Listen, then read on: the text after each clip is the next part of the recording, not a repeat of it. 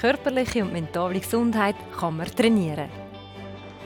Die beiden Fitnesstrainerinnen Daniela Kästen und Martina Brühlmann lieben Sport. Doch beide müssen in den letzten Jahren ihren Fokus gesundheitsbedingt ändern.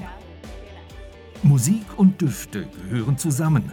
Miriam Heger kombiniert beides in ihren Therapiestunden. Ruth Maria Michel ist Expertin, wenn es darum geht, den Geist zu trainieren. Als Exerzitienbegleiterin leitet sie andere in Stille und Meditation an.